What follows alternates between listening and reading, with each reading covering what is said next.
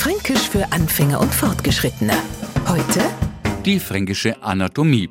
Und jetzt geht's schon los. Gehen wir mal zum Arzt und sagen dem als Franke, was in der Welt dort. Jetzt ist ja so, dass nicht jeder Arzt bei uns aus Franken kommt und schon stoßen wir an unsere Grenzen. Spätestens, wenn's nicht erzählen, dass ihnen die Hexe ins Kreuz geworden ist, werden ihnen vielleicht ein Plakat mit menschlichen Körper zeigen. Auf dem steht nichts von einer Hexe und am Kreuz, sondern von einer Wirbelsäule und am Rückgrat. Jetzt kennt sei, dass er ihnen einfach ein wenig mehr Bewegung verordnet. Und jetzt erzählen sie nimmt, dass das ihr Pumpen nicht mitmacht, ihnen ihr eigene Wampen im Weg ist, sie sowieso Schmerzen Schmerzen in die Bahn haben und ihnen bei zwei Schritt die Knächler wehtau.